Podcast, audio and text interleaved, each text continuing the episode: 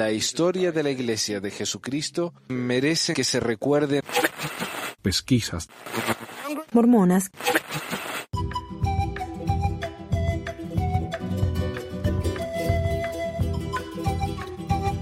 Hola, hola, bienvenidos a todos a otra edición de Pesquisas Mormonas, espero que me puedan escuchar bien.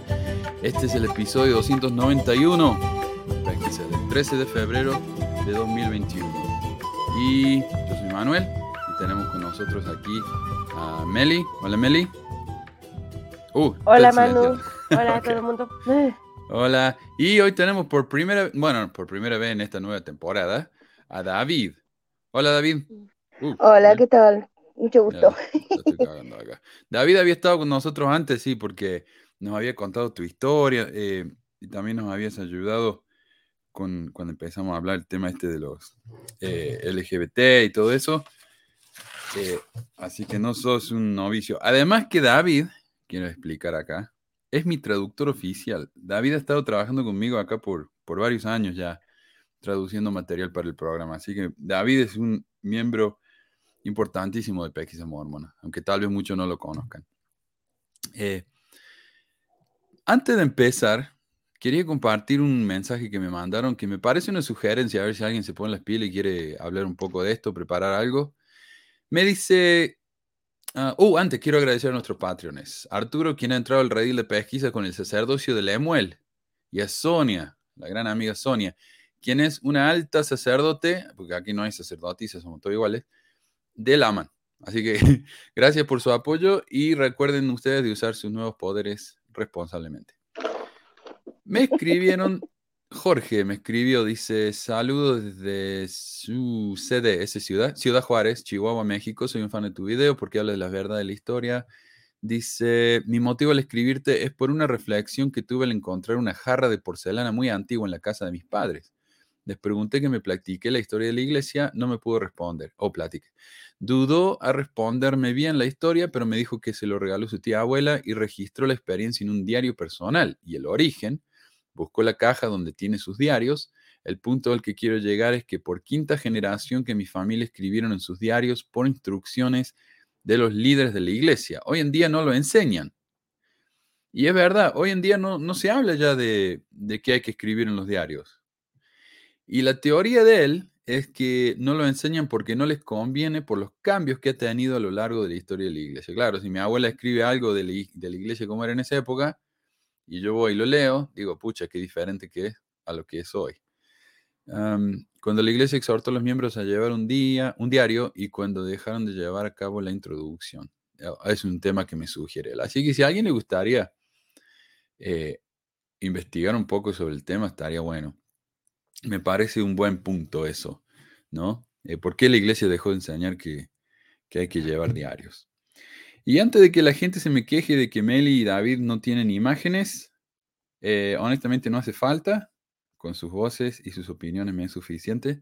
Así que no hace Yo soy muy feo, así que no se pierden nada. oh, bueno. Si fuera por eso, entonces yo tampoco tendría. Eh, el tema de hoy, como ven ahí en la, la carátula del video, hoy vamos a hablar, y el nombre, acerca de la preexistencia y el paraíso mormón. Y vamos a hablar de esto. Esto fue una sugerencia de Meli, así que gracias, Meli. Realmente es algo que yo debería haber eh, hecho hace mucho. Esto viene de un libro que se llama La vida sempiterna, de un tal Dwayne Crowder. Este Crowder era un autor muy prolífico allá en los años 80 de libros de la iglesia. Más que nada libros sobre política. Él era muy, él era un anticomunista de los de Benson. Eh, pero escribió este libro y él aclara por qué lo escribió. En este libro él habla acerca de lo que es la preexistencia mormona, el, paraíso, el mundo espiritual después de que uno se muere, y habla de los diferentes grados de gloria, porque los mormones no van al cielo o al infierno. Tienen muchos cielos y, bueno, un infierno al que va muy poca gente. Así que lo que estábamos pensando en hacer, porque Meli y yo leímos el libro y David no. Entonces mi idea era ir compartiendo cosas que vamos a ir leyendo acá del libro y preguntarle a David si él alguna vez en sus años de miembro escuchó esto en la capilla o no. Porque este libro tiene citas que son sacadas de diarios personales de alguien que comentó algo en 1880. O sea, esto no es, me parece a mí, enseñanzas muy, muy conocidas de la iglesia. Así que espero que el formato funcione y vamos a ver qué pasa. Eh, para empezar, este libro no se enfoca mucho en la creación, qué es la preexistencia, qué es un espíritu, sino que pase directamente a describir qué son, eh, cómo son los espíritus y, y, cosas así. No sé si Meli, vos tenés algún comentario acerca de este libro o por qué se te ocurrió sugerirlo o algo así. Ah, bueno, este libro yo lo, lo encontré hace, no sé, en el 2008, o sea, hace unos cuantos años, en casa de mis tíos. Mm. eh, mis, mis tíos, este, bueno, mi tía y mi tío eran muy, muy mormones, mi tío ya falleció, este, incluso fueron presidentes de misión y así, o sea, muy, muy fieles de toda la vida, ¿no? Desde joven, desde, pues sí, desde adolescente. Es, y alguna vez en su casa, en mi época así muy mormona, fui, este, y como estuve ahí unos días y empecé, de hecho empecé a ir muy seguido con ellos y me encontré el libro y me llamó la atención, ¿no? El, el, nombre y en aquella época yo era una jovencita que estaba todavía así como, pues estaban adultos solteros y eh, eh, yo la llamo mi época mormona, muy mormona, porque sí era yo así como iba a, las, a los bailes y a las actividades y todo, pero pues estaba muy susceptible, como, como muy influenciable. Yo, entonces, el tema del libro me pareció así interesante, ¿no? Cuando lo porque ya sabes, ¿no? Así como la descripción, ¿no? De, de qué pasa más allá de, de, la, de la vida. Y entonces, pues lo empecé, me lo leí todo. Este, ya no me acordaba, o sea, hace poco lo encontré en, haciendo limpieza de, del cuarto y dije, ay, me dan ganas de volver a verlo porque lo que recuerdo, esto recordaba del libro en ese momento, era así como que ilustraba muy bien el, el folclore mormón, ¿no? De, de aquella época, que sí tenía historias medio extrañas. Entonces dije, me parece un buen, este, un buen momento para volver a leerlo y comentarlo en el programa. Sí, sí. Y yo este libro lo conocí en la misión. Alguien tenía una fotocopia de una fotocopia de una fotocopia, se veía espantoso. Y mi compañero de misión llamó al, a los padres y les pidió que me mandaran una copia. Así que lo que más me gustó de este libro fueron, sí, las citas de la gente que dice que se murió, fue al cielo y volvió. Hay mucho de eso. Em, así que e, esas fueron mis citas favoritas. Además que habla de una parte donde, de visiones que tuvo José Smith y cosas así que hablan los líderes de la iglesia eh, y no lo escuchamos. Estos son citas de los líderes. Bueno, citas de que otra gente dijeron que los líderes dijeron, así que tal vez no es tan confiable. Y tenemos también a Jaime. Jaime sí leyó el libro. Hola Jaime. Hola Manuel, ¿cómo estás? Hola Meli, ¿verdad?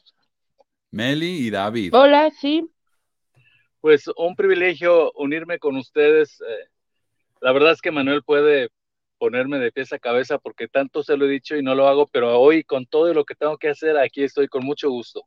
Ok, bueno. Y lo bueno de, Jaime también es que él fue maestro de, instituto por un tiempo, ¿no? Allá en México.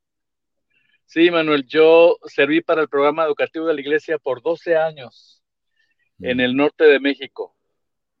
Así que, este, pues me queda escuchar el desarrollo del programa para ver qué puedo yo aportar. Bien. Bueno, y cuídate ahí mirando dónde vas, así que sí, accidente. bueno, y alguien dice, sí, La vida sempiterna tiene dos volúmenes. Exacto. Este es el volumen 1. Ahí dice bien, ¿ves? Volumen 1. Eh, y vamos a ver si vamos a hablar del volumen 2. No sé, acá, por ejemplo, los, los contenidos dice Entrar al mundo espiritual, factores que influyen en la duración de la vida del hombre, el paraíso de los justos. Esos son los tres temas que vamos a hablar hoy. Y después habla seres espirituales visitan la tierra, el infierno, la gran obra misionera en la prisión espiritual, la resurrección, el juicio final, los hijos de perdición y su pecado y destino, los tres grados de gloria y la exaltación. A mí me parece que este libro cubre todo lo más importante, ¿no? Eh, vamos a ver si después vamos con el volumen 2, pero definitivamente volumen 1 lo vamos a cubrir entero. Y empecemos. A ver, em, el libro comienza con el reino espiritual, dice. No sé, hay una sección que se llama recepción en, en, el reino espiritual. Ah, y hay que aclarar también, este hombre dice que él se interesó mucho en escribir este libro porque su hija falleció cuando era ella chiquita. Así que él quiso aprender más acerca del reino eh, del reino espiritual, en lo cual yo comprendo, ¿no? Mi esposa cuando ella se fue, se fue de la iglesia, mi esa esposa, se fue de la iglesia, ella eh, le interesó mucho este libro porque ella quería saber qué hay más allá. Eso era una, una obsesión para ella, así que leyó todo sobre el tema que pudo encontrar. A mí realmente no, no, me, no me llama tanto la atención. Pero bueno, empecemos con la recepción al reino espiritual. Dice una experiencia familiar y se nos parece... Oh, ahí está David. Esto es importante, David, porque acá vamos a compartir cosas extrañas y quiero ver si las escuchas, te hablas. Una experiencia familiar entre aquellos que se han aventurado más allá de los confines de la mortalidad es la de ser recibidos y saludados por su ángel guardián. Eh, y luego cuenta una historia de Peter Johnson, un misionero, dice, tú no sabías que yo estaba aquí. Contesté, no, pero veo que estás aquí. ¿Quién eres? Yo soy tu ángel guardián. Ahora, eso es muy católico, me parece a mí. Uh, ¿Había escuchado alguna vez, David, que había ángeles guardianes? No, nunca. Hmm. Y aparentemente, bueno, cambia. Otra cosa con este libro es que hay tantas experiencias diferentes y a veces contradictorias. Es como que este hombre fue y encontró todas las citas que, que, pudo acerca de la, de la otra vida y las puso todas juntas, indiscriminadamente, y cuando se contradicen entre sí, dice, bueno, a veces hay excepciones, eh, a veces las cosas son diferentes, eh, así que tenemos eh, ángeles guardianes. Y él dice, a veces son personas familiares nuestros que han fallecido, a veces son ángeles enviados por Dios, qué sé yo. y esa, esa creencia del ángel guardián a mí, a mí también me acuerdo que me sorprendió. Y yo, bueno, yo quería comentar algo porque el, el inicio el libro ves que empieza con unas preguntas que a mi parecer son como las preguntas más válidas que cualquier persona se puede hacer. Este, y aquí están contestadas así como al estilo mormón, Así como las que vienen. Sigue existiendo el hombre después de la muerte, mantiene su personalidad e identidad, a dónde va, qué hace, qué aspecto tiene y cómo experimenta la muerte. O sea, esas preguntas recuerdo que, que cuando yo lo iba a leer, la primera vez que lo leí hace muchos años, y era así como, Ah, sí, díganme, porque al final, eh, en muchos aspectos, la, la, relación con la muerte es el por qué uno se acerca a la religión, ¿no? buscando a veces el, consuelo. Bueno, yo, por ejemplo, que, que había fallecido mi, mi, bisabuelita poco tiempo antes, pues sí me era muy... Y, y recordaba, ¿no? Esto que... Eh, que menciona, o sea, eh, bueno, estas experiencias, como dice, sí, sí son muy diferentes de repente de, de una a otra, y pensaba eh, eh, también que son algo así como, dicen por ahí que cuando morimos, este, pues hay una sustancia que se llama DMT, que también se vende como una droga, pero nuestro cuerpo aparte la produce, y esa sustancia es, pues es alucinógena, ¿no? Y, y dice que cuando vamos a morir, nuestra glándula pituitaria, creo se llama, este, derrama esa sustancia. Entonces, básicamente, pues, por eso se cree que muchas personas al morir tienen visiones, este, porque es esta, esta sustancia, pues ahora sí que nos vamos en un viaje, que me parece fabuloso, este, la, la verdad, ¿no? Pues si ya nos vamos a morir, pues está, está padre morirnos así. Bueno, yo quisiera comentar que en lo que a mí respecta, el estado emocional de las personas es el que los lleva a encontrar las respuestas que quieren encontrar. Es decir, si se predispone la mente para encontrar alivio externo a las preguntas o dudas que tenemos, pues la mente nos va a favorecer encontrando la respuesta donde quiera que la, que andemos o que platiquemos o que escuchemos, porque la tendencia natural de todas las personas es encontrar siempre respuestas fuera de ellos. Así que una de las primeras, pues, vértices de discutir sobre esta idea de la vida sempiterna es que el autor, como cualquiera, trató de buscar respuestas a sus interrogantes. No significa que funcione igual para otra persona, para mí, para Meli, para ti, Manuel, porque quien escribió el libro estuvo en búsqueda personal sobre eh, resolver una situación que solamente le concernía a él. Claro que es muy atractivo. Yo recuerdo cuando la primera vez que vi el libro de la vida sempiterna, era una pasta azul con el Cristo de mármol que está en los centros de visitantes. Ah, ese es el que yo tengo. ese es el que yo también leí por primera vez. Y a mí, pues yo era un jovencito, yo creo que tendría unos 13 años cuando lo vi por primera vez. Y el mero hecho de ver a Cristo en la portada, el Cristo de mármol, pues me indicaba, aquí está todo lo que yo necesito saber sobre la muerte, ¿verdad? Pero eso fue lo que el autor necesitó saber, lo que, lo que quiso encontrar y que lo ponga a disposición nuestra, pues es relativo en tanto que quizás no dé respuesta a, las preguntas que nosotros sí tenemos, ¿verdad? Sí. Sí, por eso yo creo que también era tan importante para mi esposa eh, eh, saber eso, porque ella, cuando uno, por ejemplo, esta semana justamente escuché un podcast acerca de, de cómo lidiar con la muerte y hay conferencias que se dan para ayudar a la gente cómo lidiar con la muerte y todo eso. Y dicen, no es lo mismo lidiar con la muerte de un ser querido que con lidiar con la muerte de uno. La muerte de un ser querido, uno tiene que lidiar con pérdida. Eso es diferente.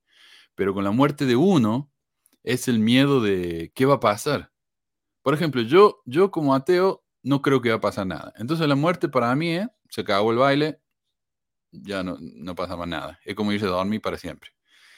Eh, pero para la gente que ha crecido con esta idea del cielo y el infierno, está ese miedo. Y si me muero y no fui lo suficientemente bueno, ¿qué va a pasar? Voy a sufrir para siempre. Es un terror, ¿no? Eso. Entonces, yo me acuerdo que sí, me, mantenía eso despierto varias noches, ese miedo. Así que ah, este libro nos ayuda con eso de la pérdida, me parece a mí, porque cuando se muere un ser querido, eso es lo difícil. Pero como hablamos en las etapas del duelo, uno lo supera eventualmente. Pero si uno piensa que lo va a ver, no lo va a superar nunca, porque está siempre pensando en eso. A ver, ¿dónde está el mundo espiritual? Los, mormones creen que antes de la, de la, vida en esta tierra había una vida anterior. Eh, en esa vida anterior, que se llama la vida la preexistencia, Dios organizó las eh, inteligencias que siempre existieron en la forma de espíritus. Hay un debate de que cómo lo hizo, si fue por medio de la procreación o si él los organizó, no se sabe, ¿no? Pero bueno, ahí está. Entonces, en, en esa preexistencia, nosotros decidimos venir a la tierra. Hubo una guerra en que varios siguieron a Satanás, otros dijeron vamos a venir a la tierra y vamos a eh, tratar de crecer, desarrollarnos para así poder volver al cielo con Dios. Ahora, ¿dónde está el mundo espiritual? Y acá el libro nos dice, mi primera impresión visual fue de lo cercano que está el mundo de los espíritus del mundo de los mortales. Para los ojos de un espíritu recién llegado, era pasmosa la inmensidad de la esfera celestial. entonces, acá nos está diciendo que ¿dónde está el mundo de los espíritus? Acá mismo. Ah, en una visión nocturna le mostró a Lorenzo Dow Young, hermano de Brigham Young, el proceso de la muerte, el mundo espiritual y el reino celestial. Él describió la proximidad de los muertos a sus seres queridos y la inhabilidad de aquellos de comunicar su cercanía a los que observan con tristeza sus restos mortales. Esto sí yo lo había escuchado antes, de que el mundo de los espíritus está acá mismo. ¿Y vos, David, habías escuchado esto alguna vez? Sí, sí, eso sí, se, solía decir bastante en la iglesia, de que la gente que moría se quedaba acá en la tierra, pero que en otra dimensión. Sí, el multiverso eh, mormón, lo llaman ahora, sí. lo que yo nunca escuché... ¿Qué decís, David? Que lo que yo nunca escuché es dónde está el mundo preterrenal. Eso sí que no sé, no sé, nunca, nunca escuché si está acá en la Tierra o está cerca de Colo. Es que eso creo que es lo que está diciendo. Está acá mismo. Pero los dos eh, mundos, el preterrenal y el postterrenal.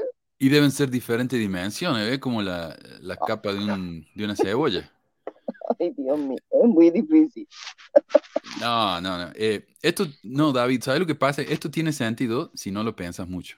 ah, ah, ah, bueno, sí, así es. sí, sí. ¿Qué ibas a decir, Meli? ¿Ibas a decir algo? Eh, sí, que es cuando usan la expresión esta de que se para el velo, ¿no? Este, ah, porque eh, eh, así dice, así como en el templo, por ejemplo, así de el velo se hizo delgado y entonces se pudo percibir. Y sí, este, hablan de, creo que lo mencionan en el libro como esferas, ¿no? Este, así como que son, que no sé, yo lo pensaría a lo mejor en dimensiones, este, o no sé, como están aquí, pero no están aquí. Y sí, también lo que, lo que mencionan previo y que yo también recuerdo medio había escuchado, así como parte del folclore, pero supongo que vino de aquí, el de que las personas se quedan con sus cuerpos hasta que son enterrados, Ah, que está, tienen que saberlo, ajá, para la resurrección, eh, que es importante saber dónde, dónde te enterraron y que por eso como que la iglesia no estaba muy de acuerdo con la cremación. Mm, Es, me leíste la mente.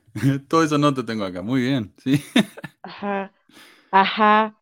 Y bueno, esto, esto no solo lo había escuchado en la iglesia, es creo que parte del folclore, pues supongo que católico y este, pues no sé si protestante, pero de que te reciben los, este, tus seres queridos. Digo, eso ya lo había escuchado yo fuera de la iglesia, porque incluso, y no sé, ¿no? Porque, por ejemplo, yo que cuidé a, a mi bisabuelita, Mm, eh, sus últimos, pues sus últimas semanas estuvo viviendo aquí y ya ella tenía un tumor en el cerebro, entonces perdió así como un poco el contacto con la realidad de, sus últimas semanas, de sus últimos meses. Y hablaba de repente, decía así de, ah, que veía a Mariquita, ¿no? La señora que la había criado, o gente que ella decía que, que veía, pero pues era, yo creo que parte a consecuencia del, del tumor, pero sí hacía mucha alusión a, pues a su gente, ¿no? Entonces yo creo que de nuevo, que es un poco ese como el DMT, así como cuando la gente usa el DMT, hay gente que dice que ve extraterrestres y hay gente que dice que ve a sus maestros de luz y hay gente que, pero, pero hablan de, de que hablan con alguien muchas veces. Digo, ya con quién, pues es diferente cada persona. Es como decía Jaime, es lo que tal vez lo que uno cree, lo que uno necesita, uno ve lo que tal vez lo que ha escuchado toda su vida, lo que está acostumbrado. Y acá tenemos una cita que la iba a saltear, pero mm, una de las citas que tenemos es de alguien que se fue al cielo y volvió y dice, no sé, ni me preocupa cómo puede llamarse mi experiencia, sueño, visión, aparición o traslación de mi espíritu al mundo espiritual. Bueno, a vos no te importa, pero a nosotros sí. O sea, si queremos saber si esto fue una experiencia real, es importante saber si fue un sueño o si realmente pasó. Eh, sí, y tenés razón, para mí que esta es la razón por la que la iglesia estaba tan en contra de la cremación. Y hoy en día dicen, bueno, me- eh, la iglesia recomienda que no crememos los cuerpos, a menos que vaya en contra de la ley local. Eh, ¿qué- pero ¿qué importa? Si el cuerpo se va a descomponer de todos modos, eh, se lo van a comer los gusanos, se lo van a llevar por todas partes. Ustedes piensan que un cuerpo enterrado hace dos mil años todavía está ahí.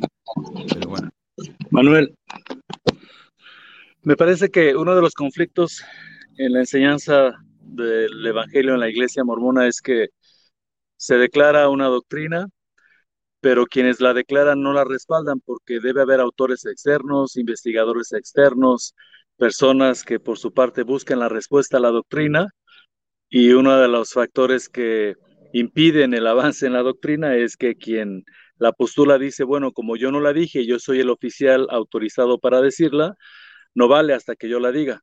Pero el caso es que no desenmarañan pues el conocimiento de esa doctrina. Entonces tenemos un autor en la vida sempiterna que trata de entender la doctrina, predica o pregona su propia doctrina, en tanto que es lo que él investigó, llega a sus propias conclusiones, y quienes leen el libro dicen, bueno, pues esto debe ser oficial porque no se ha dicho nada en contra ni nada a favor, así que se toma como oficial. Ese es, ese es un paradigma que la gente, con la que la gente, perdón, tiene que vivir, porque mientras no haya una postura oficial, que no la hay en casi la mayoría de los casos, pues lo que viene a mano es lo que se toma.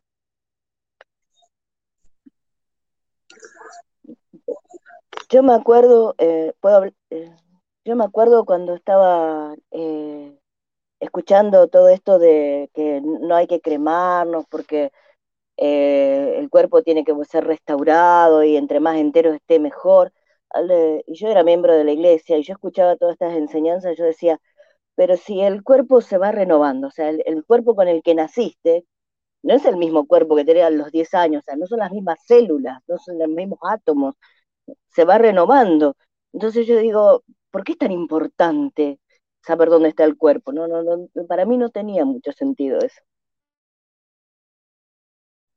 Pero es que esa creencia va más allá de los de los mormones en sí, o sea, va- cuando se ve el contexto en el que la iglesia nace, pues se entiende de dónde venía José Smith, ¿no? Y toda la, o sea, el bagaje, digamos, que tenían no solo él, sino todos los, los miembros de los primeros años, o sea, tenían, era una época supersticiosa fuerte en la que vivían, ¿no? Este, y, y sus creencias pues vienen de, desde, pues no sé, o sea, eso de quemar los cuerpos, creo, le digo, no sé exactamente dónde nazca, así como la doctrina o en qué parte, así como de códigos de otras religiones como tal, digan, pero sí, sí me suena, porque, por ejemplo, creo que los católicos también es algo así como dónde te entierran, si es este, es Tierra así Santa. como Ajá, ajá, algo así, o sea, como que también hay, hay algo parecido, entonces creo que esto sí viene como todavía más atrás de los mormones, pero lo que demuestra para mí es que a- en este libro, o sea, en esta recopilación, se ve eso, ¿no? Justamente, que a veces se quiere pensar como que la iglesia justamente es esto, es dirigida por un Dios y, y han recibido ca- casi, casi eh, mandamiento de todo lo que se enseña en la iglesia dictado por Dios, cuando la realidad es que no es cierto, ¿no? Muchas cosas vienen ahora sí que del, del folclore y de las creencias pues viejas, así como casi podría decir como cualquier religión. Exacto. Así es. Y José Smith no fue el único recopilador de la iglesia. Todos hacemos lo mismo. Am, alguien me había compartido hace unas semanas que alguien se bautizó en la iglesia porque la, la Virgen se le apareció y le dijo algo así. Aquí quiero hacer una nota aparte. Acá me están preguntando acerca de Wilcox. Vamos a hablar la semana que viene de Wilcox porque yo lo que quiero, no quería, este tema ya estaba preparado hacía mucho y realmente me quería hablar de esto. Pero también de Wilcox me parece que si esperamos un poco más, vamos a tener más información, podemos organizar más los, las citas de las cosas que ha dicho y investigar más. Así que definitivamente la semana que viene vamos a hablar del loco ese. Dice acá el señor Crowder que los casos registrados de aquellos, página, a ver, página 7 por si me siguen, los casos registrados de aquellos que han dejado sus cuerpos para entrar al mundo espiritual están casi completamente libres de referencias a problemas o dolor en el proceso de separación. Por el contrario, sus experiencias pueden ser resumidas en la declaración de Ella Jensen, quien relató que prácticamente no sufría al dejar el cuerpo, pero al volver a la vida el dolor fue casi intolerable.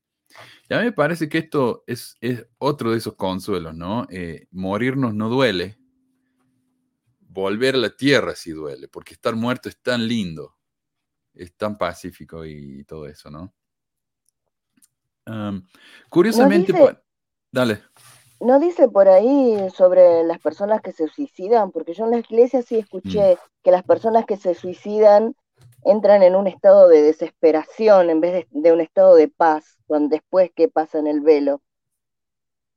No, am, yo no, sé, estaría bueno ver qué decía la iglesia antes acerca del suicidio. Hoy son muy, eh, bueno, tienen que ser más políticamente correctos porque el suicidio realmente es causa de, la, de, de una enfermedad mental, ¿no? La depresión y todo eso. Entonces tienen que ser más cuidadosos. Pero estaría bueno saber qué decían antes. duros. Yo, yo creo que sí eran duros, ¿sabes por qué? Porque la- yo la, la, la, la declaración que ya escuché de parte de la iglesia fue una que hizo creo que este Hinckley, donde justamente hablaba de que había que ser comprensivas con las personas que, este, que, que habían recurrido a esto, porque uno no sabía el dolor que, que podían haber estado pasando, lo cual a mí me parece muy válido, no una declaración muy sensata. Pero ya fue con él. Entonces me da la impresión esa declaración de que previo a eso seguramente había comentarios desafortunados, como siempre, de parte de muchos miembros, este, y necesitaron ahí que les pusieran eh, un poco en orden. Había mucha ignorancia. O sea, yo no los puedo culpar por eso, pero la crueldad de muchos de esos comentarios eran, eran, de, eran de más. A ver, dolor. Y como parece que Crowder no encontró más citas acerca del dolor, tuvo que agregar citas de gente que no, no tenían dolor físico, sino que estaban tristes que tenían que volver. Y él lo pone todo en la misma bolsa. Dice, oh no, tengo que volver a la vida, qué horror. Es tan lindo acá. Bueno, y habla de nuevo de, la ubicación. En lugar de ser transportados a alguna esfera desconocida y distante, los espíritus de los muertos permanecen asociados a esta tierra, pero viven en una dimensión invisible para los ojos mortales, como ya dijimos.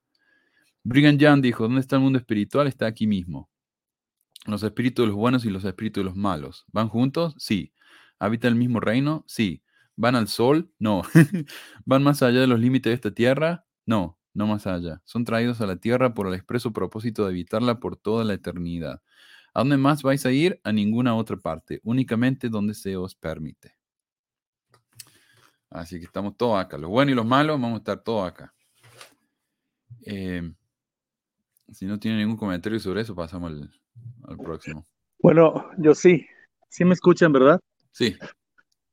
El caso es de que, como lo has expuesto antes, habría que ver en qué estado estaba hablando Brigham Young, si en su estado de profeta o en su estado de hombre, porque se queda como relativo decir, bueno, ¿es su opinión o es su declaración oficial? Que es lo que siempre pasa. Bueno, la cosa con Brigham Young es que él dijo que a veces habla como hombre y otra vez se dijo yo siempre hablo como profeta. Así que eh, Brigham Young no es una fuente muy confiable. Yo no sé por qué no lo borran ya del, del canon mormon. es una vergüenza ese tipo. Hablamos de los superpoderes de los espíritus. Además de vivir en el multiverso, los espíritus van a tener superpoderes. Dice, aumento de las capacidades espirituales. De acuerdo a las enseñanzas de los líderes y teólogos de los santos de los últimos días, la separación del espíritu de su cuerpo mortal hace que el espíritu vuelva a tener el uso pleno de los poderes que en la mortalidad estuvieron grandemente limitados. El cuerpo mortal ha sido considerado un obstáculo que retarda y limita el pleno funcionamiento de los poderes y capacidades del espíritu. Por ejemplo, eh, cuando nos muramos, vamos a poder teleportarnos. El desplazamiento rápido de un lugar a otro es como de los poderes que se espera, es uno de los poderes que se espera que tengan los seres espirituales, como explicó Brigham Young. Si deseamos aprender cómo se vive en estas islas occidentales o en China, allí estamos. Somos como la luz de la mañana, o no diré como el fluido eléctrico, sino como el movimiento de la electricidad a lo largo de sus alambres. Qué bárbaro, ¿ah? Eso me gusta. ¿Vos sabías, David, que ibas a tener este poder? Sí, sí, lo había escuchado yo antes en la iglesia y de, por ejemplo, una vez escuché que había alguien que había visto a José Smith y no sé quién más, y el, y el espíritu de José Smith vino rapidísimo, le habló rapidísimo y se fue rapidísimo porque estaba muy ocupado en, la, en, en, el mundo de los espíritus. Y, pero otras cosas no, porque no hacen nada los, espíritus supuestamente. O sea, aparte de predicar el evangelio, no, he escuchado que, haya, que hagan nada, no, no viajan, no hacen tour por ningún lado. bueno, ahora sabes que sí. Si querés ir a Jerusalén, ¡pum! Estás ahí. No solamente eso, David. Vas a poder viajar en el espacio y en el tiempo. Dice, si oh. queremos contemplar, Brigham Young también, si queremos contemplar la Jerusalén de la época del Salvador o si deseamos ver el jardín del Edén tal como era cuando fue creado, ahí podremos estar y lo veremos como existió espiritualmente, porque primero fue creado espiritualmente y luego temporalmente. Eso no sabía. Ah, como espíritu, viste, podemos hacer todo eso. Wow. Eh, y Meli, si hay alguna parte que yo me estoy salteando y querés compartir, interrúmpeme, ¿ah? No, quería comentar que esto se parece, por ejemplo, para los, lo que fueron los primeros años en el cristianismo, hace dos mil años más o menos, ah, no más de dos mil años, algo que mencionan que, que ocurría en esos días era que constantemente o sea, cuando hablan de las primeras prohibiciones que en algún momento la Iglesia Católica tuvo, cuando este, excomulgaron a la naturaleza y estaba prohibido bañarse y solo se podían tener sexo como cinco días al año o algo así. O sea, en toda esa época todas esas prohibiciones venían justamente porque lo que esperaban era que, o sea, tenían algo así como que eh, dejar de traer personas a esta tierra, dejar de reproducir, como que traer a la muerte, por así decirlo, o sea, me recuerdo esto, porque se parece un poco en este sentido, ¿no? Como la muerte es algo bueno, la muerte es algo, este, eh, no lo sé, eh, sí, eso, como algo positivo. Digo, yo no, mm, la muerte es algo natural, creo, ¿no? Todos nos vamos a morir, así como todos nacimos, todos moriremos, pero en este caso la, en la iglesia sí hay como está un poco esta exaltación que creo que termina desconectando, ¿no? Con la realidad.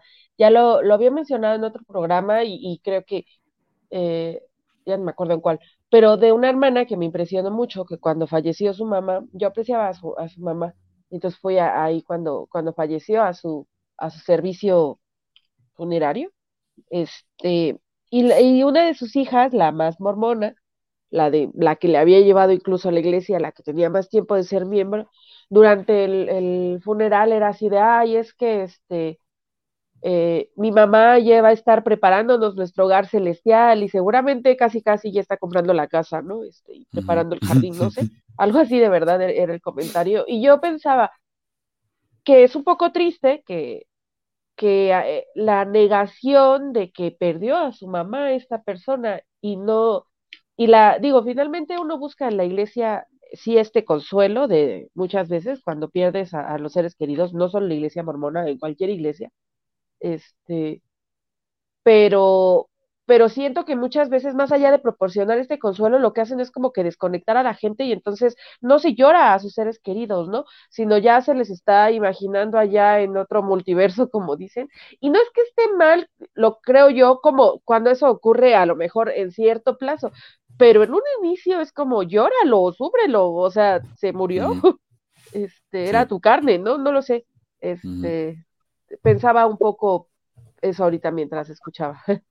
Manuel. Meli, ah, yo no quiero irme didáctico y, y me siento un poco extraño porque no habría querido yo que esta fuera la forma que por primera vez participara en pesquisas mormonas, pero cuando yo era maestro de instituto, uno de los lineamientos que yo mismo hice para mí es eh, enseñar en base a qué principio se vive qué doctrina. Lo que quiero decir es que un principio, enseñaba yo, era lo que tenemos que hacer y la doctrina cómo tenemos que hacerlo. Entonces, en mi caso, cualquier cuestión que yo pudiera tener sobre este libro o cualquier otro es decir, bueno, esa es la doctrina, ok, ¿qué principio está basado para que esta doctrina de que vamos a vivir y que vamos a resucitar y que vamos a ir a un mundo espiritual y todo lo que tenemos ya conceptualizado, qué doctrina, perdón, qué principio está respaldando esta doctrina? Y mientras no haya un principio, entonces en mi caso queda ambiguo, no hay conexión. Así que lo que, como insisto, lo que enseña este hombre, como lo que enseña cualquier otro actor, eh, por ejemplo, yo he leído algunos libros de Boyka Packer, pues todos parecen dirigirse a la doctrina, pero no me enseñan qué principio están respaldando, así que me quedo a medias. Es por eso que no es tan fácil para mí decir, ah, esa es la doctrina, o sea, ese es el procedimiento correcto, porque no sé es correcto respecto de qué, ¿me explico? Alguien estaba comentando ahí arriba que si la iglesia ya no tiene posiciones oficiales sobre nada. Dice acá, por ejemplo, Oebe dice, la verdad es que la creencia de la iglesia es un poco ambigua con respecto a esto y otros temas, nunca afirman del todo ni rechazan. Y por eso tienen que mandarlo a los apologistas, ¿no? A que ellos hablen por la iglesia. Entonces, si los apologistas están equivocados, bueno, al menos no fue la iglesia y no es oficial. Sí, ya es. Cada vez saben menos los, los- los profetas. ¿Qué decías, Meli? No, no, O este, no sé si era estaba viendo. No, ajá, sí, no fui yo. Ah, ok. Otro poder que vamos a tener es mirar con los dedos. A ver. El Elder What? Pratt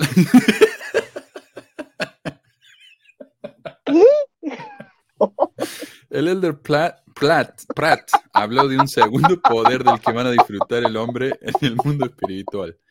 Ah, enseñó que además de tener un... ¿Vos te acordás, Manuel, de Alberto Olmedo? Sí, Vos, los argentinos nos acordamos de Alberto Olmedo. Alberto Olmedo tenía una, era un cómico de acá de Argentina que decía, me gustaría tener un ojito acá en la puntita del dedo, así te miro por abajo de la pollera, decía. Oh. bueno, algo así. Ay, Dios. Dice el Elder Pratt habló de un segundo poder del que van a disfrutar el hombre en el mundo espiritual. Enseñó que además de tener un aumento en la capacidad de la memoria, los seres espirituales disfrutarán de una mejor visión y podrá ver con todas las partes de sus cuerpos. Pienso que podremos ver en diferentes direcciones a la vez. Podríamos mirar todo en derredor en un mismo instante. Cuando ya no tengamos este cuerpo, podremos ver no solo en una dirección, sino en todas las direcciones. No, página 18. Orson Pratt. ah, oh, para. Y acá hay una experiencia de José Smith. Ve lo que decía Jaime. ah, ¿Qué es doctrina y qué no? Yo me acuerdo cuando, cuando leí este libro por primera vez, yo decía, yo no sé, este libro mismo dice al principio que no es un libro oficial de la iglesia.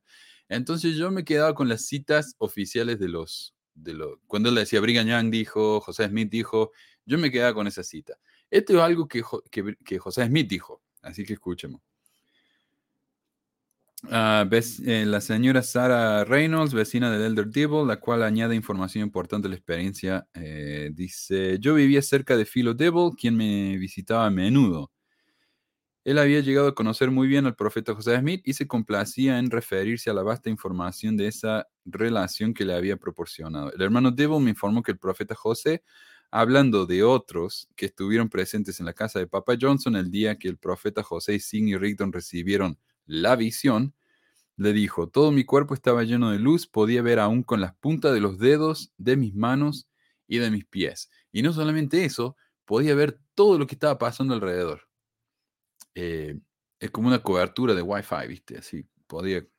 Y dice Orson Pratt se refirió a un tercer poder que tienen los seres espirituales, es decir, la habilidad de obtener y considerar muchas ideas diferentes a un mismo tiempo. Entonces José Smith estaba teniendo su visión de los tres reinos de gloria y al mismo tiempo estaba viendo lo que estaba pasando en la casa del Devil este y, se acordaba, porque lo, entendió, a pesar de que estaba pensando en otra cosa, podía pensar en varias cosas a la vez y podía ver con la punta de los dedos y todo eso. Así que estaba lleno de luz. Eso me pone incómodo a mí. Yo no sé si quiero ver con todas las partes del cuerpo. Eh, a ver. No, por favor. Sería una situación incómoda, no sé, me parece a mí. Eh, no sé si tienen alguna, algún comentario sobre eso, si no pasamos al próximo. Sí. No, nada más, bueno, yo uno pequeño, al final del capítulo ves que viene un resumen. Eh, ah, sí. Me da, me llama la atención que el primer punto del resumen dice, se puede obtener información concerniente a la vida en el mundo espiritual por medio de tres fuentes fidedignas. Ahí van, estas no fallan. Este, testimonio de numerosas personas que entraron al mundo espiritual. Ah, bueno, primero empieza, las palabras de Cristo reveladas en las escrituras, primer fuente. Segunda fuente, testimonio de numerosas personas que entraron al mundo espiritual. Y tercer fuente, y, ah, bueno, y luego regresaron a la mortalidad. Y por último, declaraciones inspiradas de profetas de los santos de los últimos días. O sea, esas tres fuentes fidedignas seguramente no fallan, por eso todos estamos de acuerdo siempre con todo. Sí. Sí. El punto, Meli, que las tres provienen de la misma idea, es decir, si yo leo las escrituras, pero no puedo discernir por mi propia cuenta, sino que tengo que esperar la interpretación de alguien más, que en este caso es un líder de la iglesia, pues él me va a decir lo que, lo que él quiere que yo crea y yo simplemente lo voy a creer. Así que, pues para mí se anula. En todo caso, lo que yo pienso en este momento es que toda la información, la psicología dice que la información es filtrada por la mente, de manera que lo que recibimos no es lo mismo que sacamos. Y si está basado en testimonios de personas que han vivido la experiencia, la experiencia está filtrada por ellos. Uno de, las, de los procesos que la comunicación tiene es que, entre otras cosas, la comunicación se distorsiona o se omite. Si un receptor de cualquier experiencia viene y me dice lo que vivió, estoy seguro que puedo recibir de él o una percepción tergiversada, errónea de lo que pasó o una omisión de lo que pasó.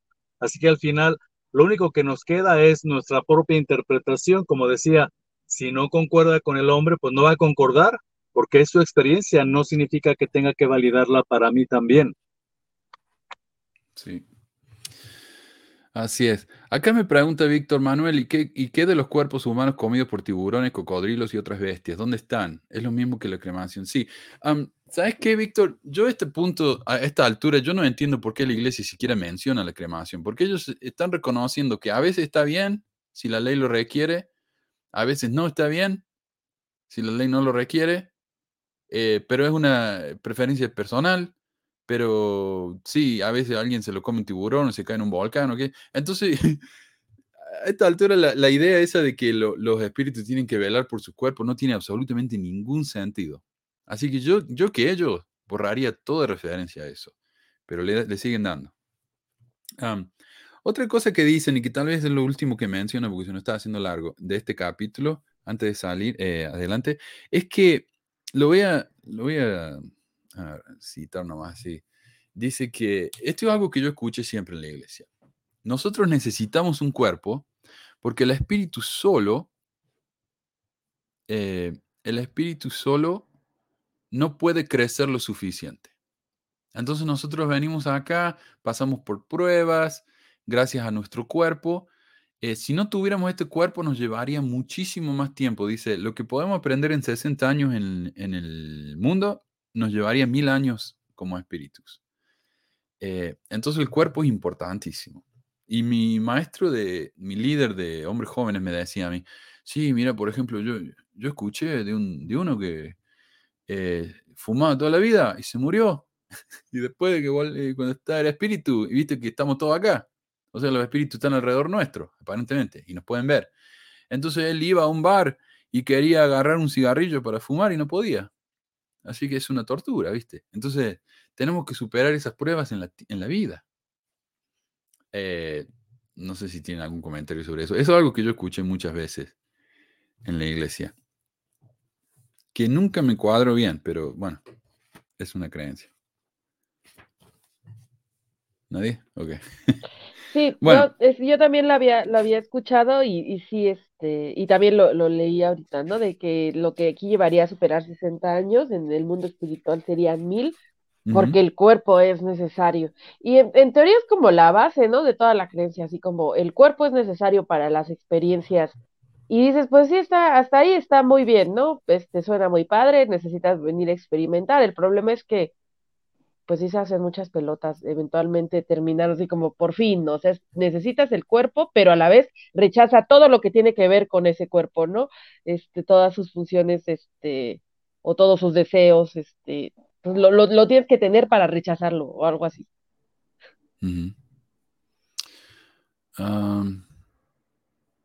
dice, nunca se duerme siendo inmortal, sino ni cerrando los ojos se podría. Claro, porque va a estar siempre mirando. No sé, mi hermano duerme con los ojos abiertos, así que se puede, me imagino. El capítulo 2 dice factores que influyen en la duración de la vida del hombre. Y esto es interesante porque, de nuevo, es como que este hombre encontró un montón de citas. Algunas son, están de acuerdo, otras se contradicen, pero él las juntó a todas. Y dice, bueno, esta es la regla, pero casi, casi todo tiene una excepción a la regla.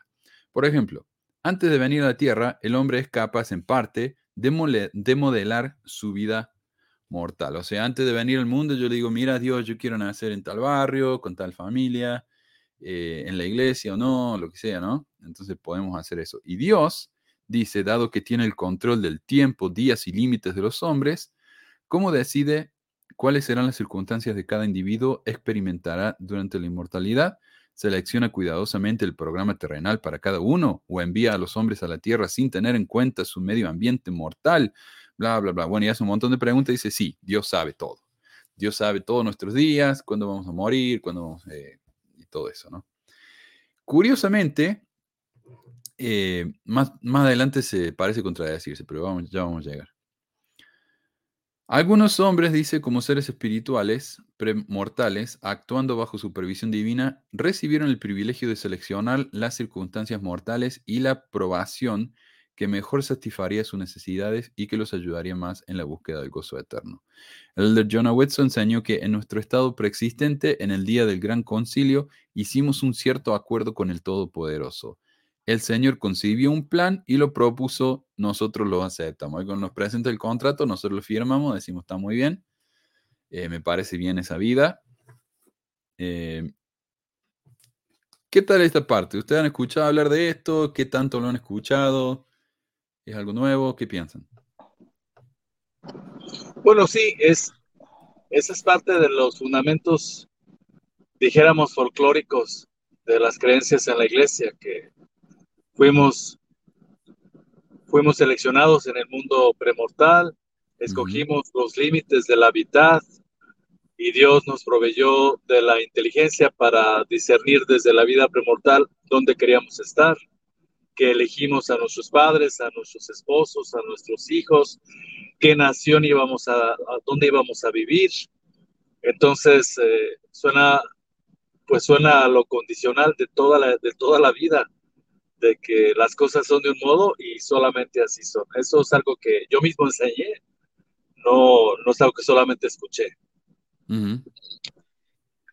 Y es algo que se repite mucho, ¿no? Cuando, cuando mueren o, de nuevo, ¿no? Cuando así en diferentes momentos es como, tú escogiste a tus papás, o sea, tú sí, sí se, se repite mucho y se enseña, como menciona este Jaime, y también creo que ha servido justamente para justificar pues todas las el, racismo, ¿no? En este caso o, este o diferentes aspectos, o sea, sirve para para este o sea, esta, esta, parte de darle a, de hablar de una vida espiritual eh, previa y posterior tan parecida a la mortalidad, este eh, tan ubicada en, en tantas eh, cosas que son muy de aquí, ¿no? Muy del, muy del cuerpo, este, pero las quieren ubicar en un sin cuerpo, entonces como que no tienen sentido o como que pierden el, el, sentido, pero justifican eso, ¿no? Como los que no fueron valientes en la vida premortal, entonces no tuvieron eh, tanta oportunidad de escoger para la, la, vida mortal cosas positivas, ¿no? Y entonces, obviamente, a los blancos privilegiados, pues es porque fueron súper valientes y por eso se merecen eh, dirigir el mundo. Disculpa, eh, yo había escuchado eso de que de que la vida esta que tenemos ahora era como un contrato con Dios o algo así, sobre todo cuando fui a la misión y hay un, hay un relato que te cuentan, no sé si alguien más lo escuchó, supongo que sí, que es la carta de un amigo o algo así se llama. Eh, creo que hay una canción también. Te hallaré, mi querido amigo. Esa, esa canción, esa canción. De que recibieron los dos la carta para venir a la, a la, al mundo terrenal y uno iba a venir en un país donde no estaba el evangelio, entonces el otro le, le prometió que lo iba a encontrar y qué sé yo. ¿Qué, se me hace que Manuel ya encontró a todos sus amigos? Oh. Lo, lo hacían obra de teatro. Lo, lo presentaban porque los, los misioneros muchas y sí había que te encontraré mi querido amigo no, no, no, no sé qué más decía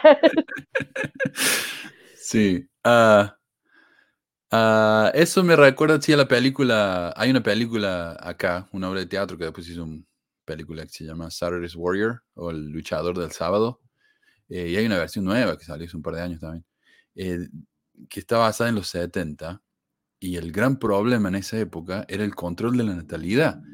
Eh, y es un problema porque la película dice, nosotros hemos hecho acuerdos con la gente en la, en la preexistencia de que íbamos a ser familiares, íbamos a ser una familia, íbamos a ser parientes. Entonces cuando tenemos control de la natalidad, en lugar de, de dejar que Dios arregle la cuestión de si vamos a tener hijos o no, estamos rompiendo ese plan. Porque en la película, por ejemplo, eh, el chico, el protagonista, tiene como ocho hermanos y los padres están pensando en tener otro. Eh, o no, la mamá está embarazada. Y él dice, pero ¿cómo? Y él le da vergüenza y tiene una canción que dice, población cero es la respuesta, y qué sé yo, porque él es un rockero, ¿viste? Y eso es muy malo. Entonces, eh, se la ve a la, a la, hermanita de él, que no ha nacido todavía en el mundo de los espíritus, diciendo, pero Jimmy, me prometiste, Jimmy. Porque pobrecita, él quiere que los padres y la mamá hagan un aborto, no sé qué. Entonces no va a poder venir la hermanita que está esperando a estar en la familia esa. Eh, es una película muy popular, sí. Sí, me acuerdo. Oye, y sabes qué quisiera decir que entonces esas ideas nos hacen pensar que la poliandría y la poligamia pues vienen desde la preexistencia, porque si yo desde allá elegí con quién me iba a casar, pero también me iba a divorciar y después me iba a casar con otra, pues desde entonces acordé, mira, me voy a casar contigo, luego me voy a divorciar, luego me voy a casar contigo, así que quizás contigo me quedo, o si me divorcio, pues voy a escoger a una tercera de una vez, porque todo eso ya fue previsto desde antes de llegar a la Tierra. Sí. Ese previsto, ¿dónde está el libre albedrío? Además, ¿verdad? Este, yo recuerdo que yo le preguntaba eso a mi papá y me decía, no, es que, este, ¿cómo me decía? Ah, así como Dios ya tiene una idea de cómo puedes, de, de cómo, o sea, ya sabe cómo vas a reaccionar, pero tienes que descubrirlo tú o algo así. Mm. ahorita así como, chale, no, está muy complicada esa idea. Pero creo que, independientemente, ahorita que escuchaba Manu de la película, yo no la he visto. Este, pero, mira, yo creo que todos, todos podemos así como si te la fumas verde y seca y te quieres imaginar que así es, que hiciste contratos con las personas que conociste o lo que quieras, está bien, o sea, pues, cada quien. Pero creo que el problema de esto es que justamente, por ejemplo, me, me, recordó esa película ahorita al video que te ponen, bueno, que a mí me pusieron en la secundaria, no mormona, es una, en, era una escuela privada, pero, eh, o sea, que no era el mérito, pero nos ponían un video, y yo creo que muchos así de, de cuando quieren abortar a un, a un feto y dice así, o sea, el feto está como hablando, ¿no? Hablándole a la mamá. Este, y, y ahorita que escuchaba, o sea, se utilizan esas ideas eh, muchas veces en el mundo no solo en la iglesia mormona, para controlar, de nuevo, ¿no? Regresando, como para tener leyes racistas, como para tener leyes este, eh, misóginas, para controlar eh, lo que las mujeres hacen con su cuerpo, y así, o sea, estas ideas sirven justamente para eso, para justificar, porque obviamente, pues si todo estuvo, o sea, todo ya lo dictaron antes de que naciéramos, ya nada más este, nos lo están revelando estos señores que obviamente todo lo saben, entonces ya no necesitamos pensar por nosotros y ya no, ya no necesitamos este, establecer nuestros propios términos y observar la, nuestras realidades, ¿no? Ya obviamente viene dado desde los cielos cómo funciona. Exacto. Sí.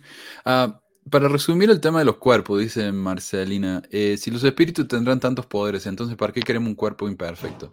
Porque si nosotros podemos progresar usando ese cuerpo imperfecto, estamos demostrando que somos dignos o estamos... Eh, claro, porque el espíritu al ser perfecto, eh, si se nos presenta una tentación, no vamos a caer, aparentemente, a pesar de que un tercio del cielo se fue con Satanás y cayeron en una tentación, lo cual entonces contradice lo que nos dice acá.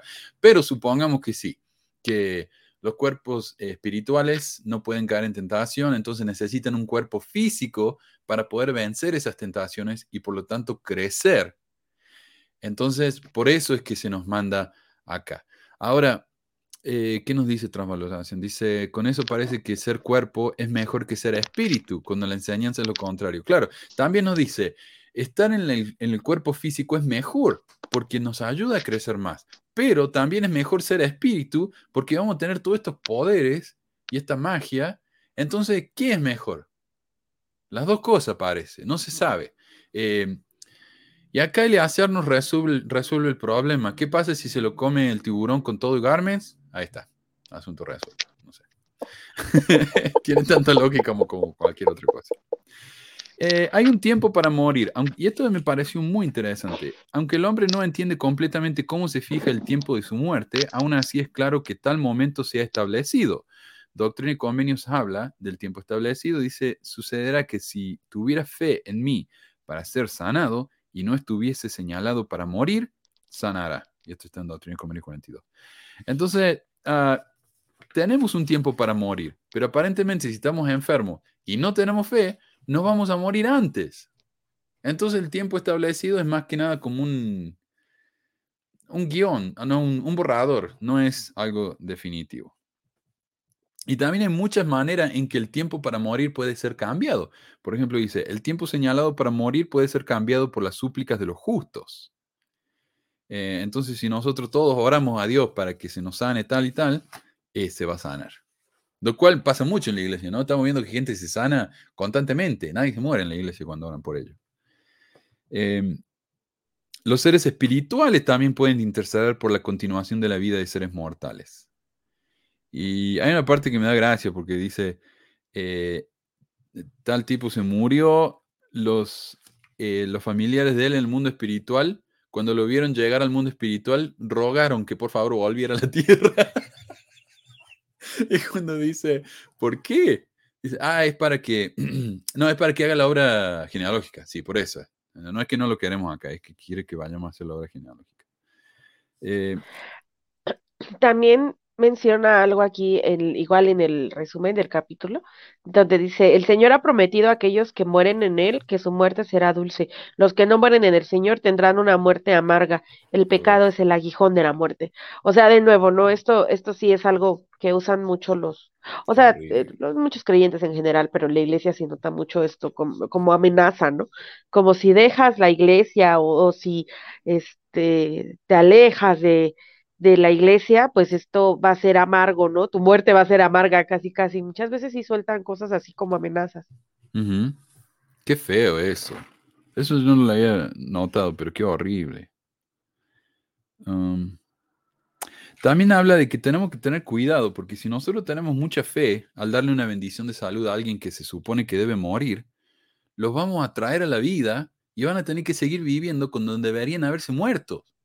Lo cual, dice acá, es un problema porque van a, tal vez van a eh, tener que sufrir dolores innecesarios e incluso cometer crímenes que no iban a cometer si se hubieran muerto a tiempo.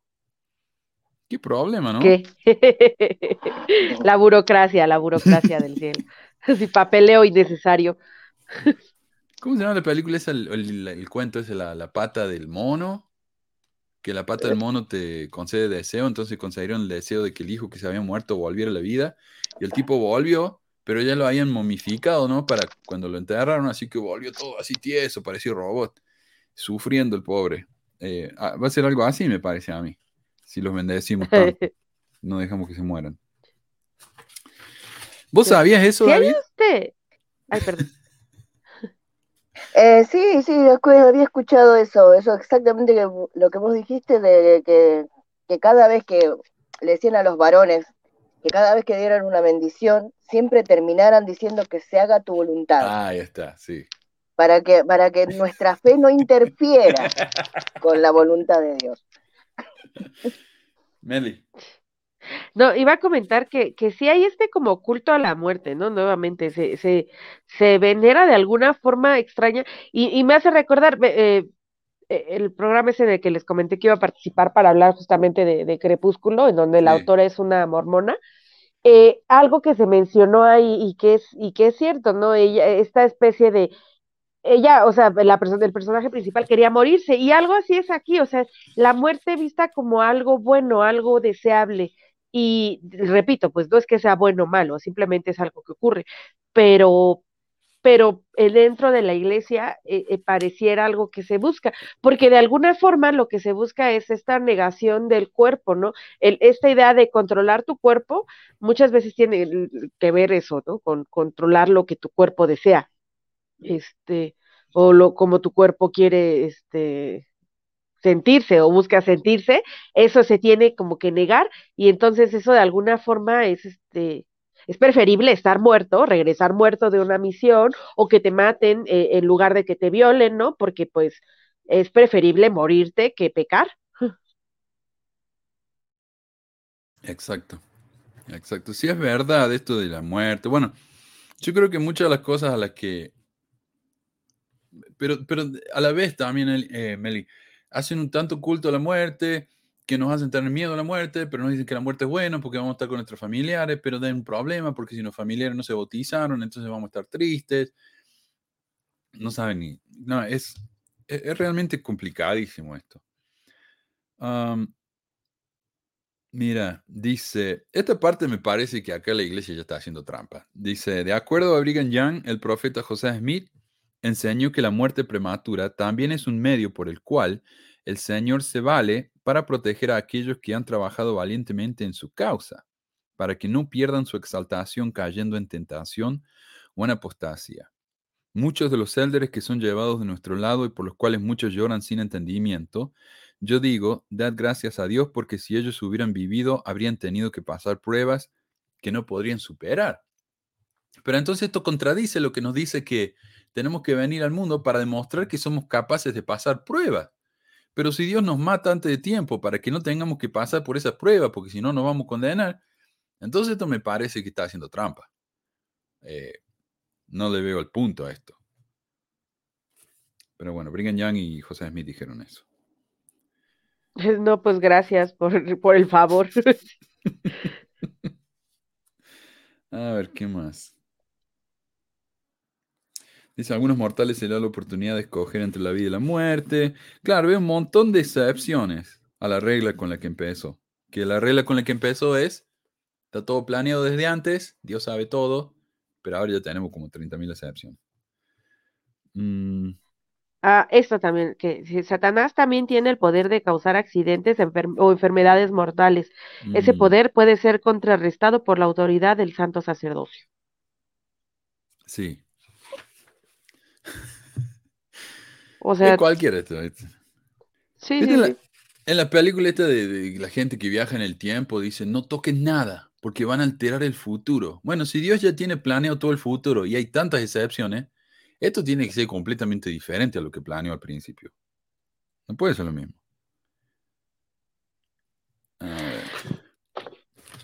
Dice que todas las autoridades van a ser autoridades en la próxima vida. Todos hombres, por supuesto, todos sacerdotes. Entonces un obispo se va a morir y va a seguir siendo obispo en la otra. Mm, Sí, ¿no? De hecho dicen así que los que se mueren en la misión, en la otra vida, continúa la, la, la obra. Eventualmente, es que, o sea, y muchas de las ideas que tienen, algunas sí son como muy, muy mormonas, ¿no? Eso como de vas a seguir siendo misionero, este, de- si te mueres en la misión o cosas así, ya, ya son propias de la cultura mormona, pero pues como decía hace rato, ¿no? Muchas son previo, o sea, vienen desde el cristianismo previo a los mormones, incluso previo a los protestantes.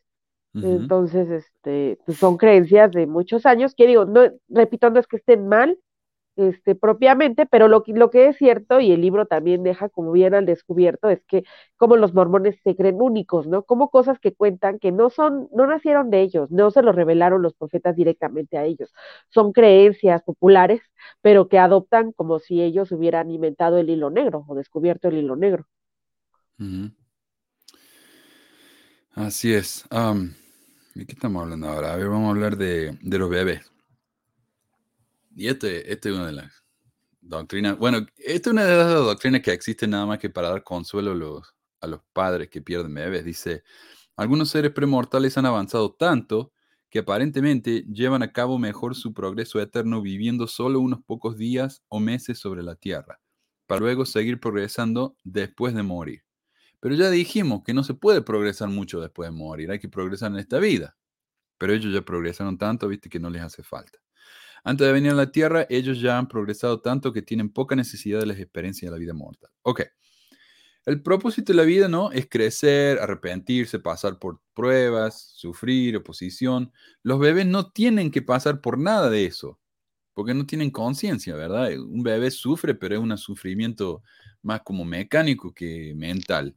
Entonces, es absurdo hacerlos pasar por eso, hacerlos nacer y hacerlos morir, no tanto por el bebé, que tal vez ni se da cuenta de lo que le está pasando, sino a la familia. Esto lo va a dejar los padres con un trauma de por vida. ¿Y para qué? Si ya han progresado tanto y no necesitan el cuerpo, no lo manden a la vida y listo. No sé, o mándelo como gatito, no sé, algo así, si es tan importante. Me parece esta doctrina, me parece espantosa realmente. Eh, Bueno, pero los padres ya aceptaron en la preexistencia que se le iba a morir el Ah, hijo es verdad. Es, eso es cierto. Eso es cierto. Claro, lo que a mí me enseñaron en la iglesia es justamente que los bebés que mueren de bebés antes de los ocho años eh, solamente vienen a la tierra para adquirir el derecho a poder resucitar. Sí. Mira, o sea, hay requerimientos, ¿no? En, en el mormonismo que, que realmente no tienen sentido. Hay que pasar por un cuerpo. ¿Por qué? Para progresar, bueno, La ya burocracia mormona. Hay que bautizarse. ¿Por qué? ¿Por qué Dios requiere que todos tenemos que bautizarnos si somos buena gente? ¿Cuál es el Eh, oh, y si no nos bautizamos no vamos a poder entrar al cielo, aunque nos hayamos muerto sin conocer la iglesia, entonces por eso tenemos que hacer bautismo por los muertos. O sea, esto es, es una cosa que se hace simplemente para, o para consolarnos por cosas que realmente son difíciles de- de vivir, o para mantenernos ocupados. No sé, no, no le encuentro sentido a ninguna de estas cosas. Yo creo que es para justificar la existencia de la iglesia, ¿no? Porque, Eh, a ver, es eh, similar un poco así como, ok, eh, ya están los católicos y están los protestantes, y ya los protestantes dicen que los católicos estaban haciendo mal las cosas, entonces ellos enseñan nueva doctrina. José Smith no era un teólogo, no era nada de esto, entonces realmente lo que se le ocurrió más allá de, o sea, sí se inventó, digamos que una nueva eh, teología en el sentido de le dio el propio, su propio sentido a las cosas, a las cosas que ya eran de esa época propias, o sea, no inventó nada nuevo, este, pero es justificar, ¿no? Así como, ¿para qué se necesita una nueva religión? Ah, mira, es que, o sea, Dios había puesto estas cosas que se tienen que hacer. De verdad es como burocracia, es como inventarte un trámite, un papel que se tiene que firmar solamente para justificar, no sé, a veces es el sueldo de una persona, pero ujú, este, en el caso de Smith, pues era justificar su, la, eh, la necesidad de él como profeta, ¿no? Sí. otra cosa que quería aclarar, porque ya hablamos de los bebés, entonces hablemos de las personas con discapacidad. El libro no lo menciona, pero Adriana, perdón, mencionó esta mañana, Adriana es la primera consejera de la presidencia de Pexe Mormona. Meli es la presidenta. No sé, reciente aviso, Meli, perdón. Eh, Dice, ayer hablaban de las personas que nacen con discapacidades y cuáles son las distintas explicaciones que dieron los líderes a través del tiempo. No sé si Manu tocará este tema. La única razón por la que no lo toco es porque el libro no lo menciona. El libro no dice nada de eso. Y es rarísimo realmente. ¿Por qué no habla de eso? Porque en la iglesia hoy en día nos dice, las personas, por ejemplo, con síndrome de Down, eh, vienen a la tierra, pero no sufren pecado porque son inocentes. ¿Verdad? Me imagino que David habrá escuchado eso. Eh, yo lo escuché muchas veces. Sí, sí, sí. Pero te lo dicen así, te dicen, ay, perdón. Ah. ¿Estabas Ya diciendo está. algo? Ah, No, ya está, terminé. Ah, ok. Yo iba a decir nada, más como, te lo dicen así, porque recuerdo que dicen, es que son espíritus que fueron tan valientes en la lucha contra Satanás, que entonces Dios los mandó aquí y, y les dio el regalo de que Satanás no tuviera el poder de tentarlos, porque así, no, no tiene el poder de tentarlos, este, por la forma, ¿no? Por como, como vienen en en el cuerpo, la forma en la que viene su cuerpo, Satanás no puede tener poder sobre ellos y son muy especiales. Yo recuerdo que así en esas palabras es como a mí me lo enseñaron. Sí, exactamente. Am, y eso también fue mi problema cuando empecé a dudar de, viste, el problema del, del mal, de la maldad. Eh, cómo Dios permite tanta maldad, ¿eh? porque no le importa o porque no puede detenerlo. Y dice, no, es por, por el, el albedrío de la gente. Pero cuando alguien nace, por ejemplo, con un problema mental tan severo, severo que no es responsable de sus acciones y mata a alguien, por ejemplo, a un bebé, y ese bebé es inocente, ese bebé no tiene eh, eh, libertad de acción. La persona que lo mató tampoco tiene libertad de acción. Y sin embargo, muchísima gente va a sufrir por esa acción. Entonces, ¿cuál es el punto de ese tipo de maldad? No hay explicación para eso. Am, y antes de salir a la próxima, de ir a la próxima parte, eh, Alexander, Alexander llama, perdón, eh, Alejandro, perdón. Alejandro me mandó esta nota, dice, aquellos que reciban la exaltación en el reino celestial tendrán la continuación de las semillas para siempre. Acá dejó un comentario índigo, ¿no? De Jorge.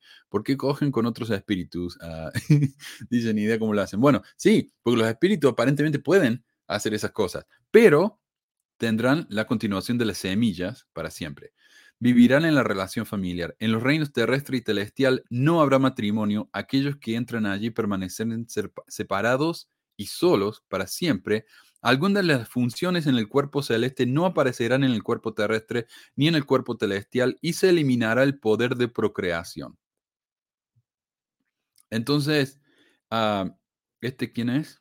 Eh, Joseph Fielding Smith.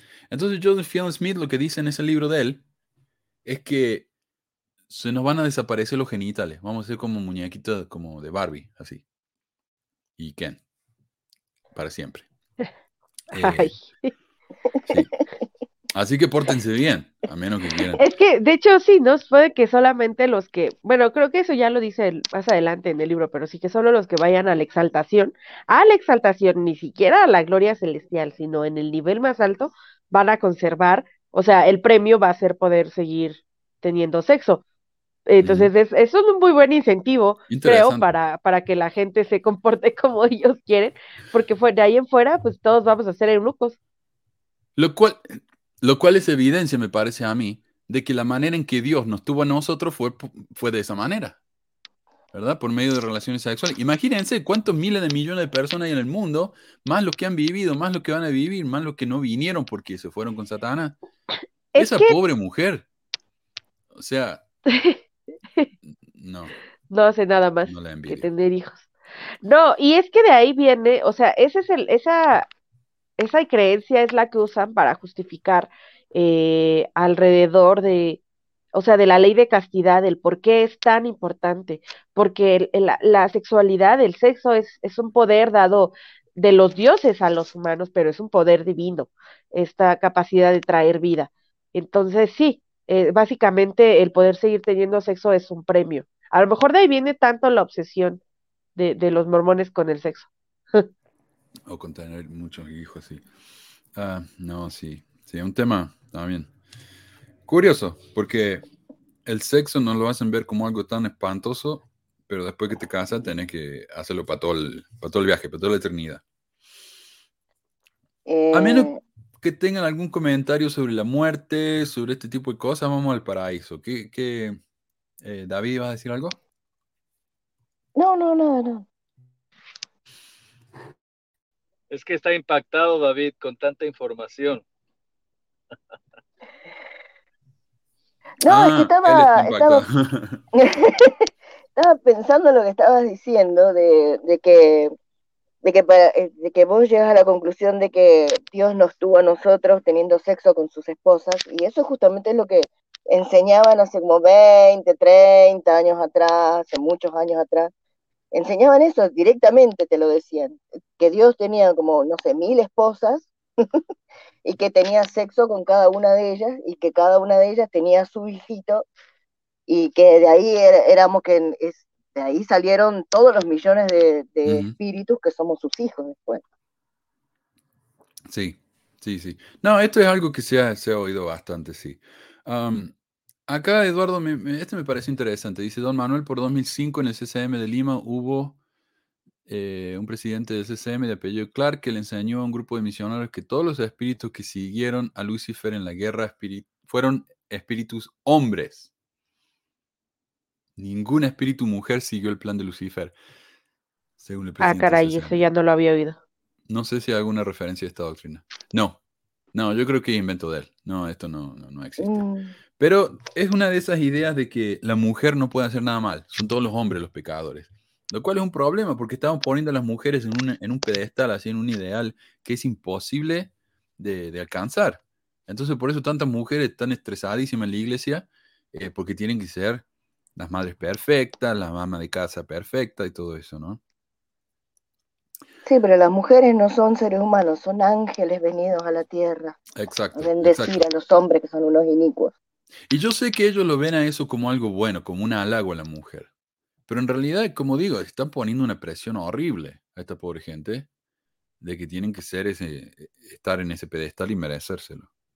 Es, es una forma de opresión, pero con una técnica diferente, porque es colocar expectativas irreales y que solo van a llenarte de ansiedad y constantemente hacerte sentir que realmente no eres suficientemente buena, ¿no? Porque pues, la realidad es que nadie este, vive esos estándares en ningún lugar, ninguna persona.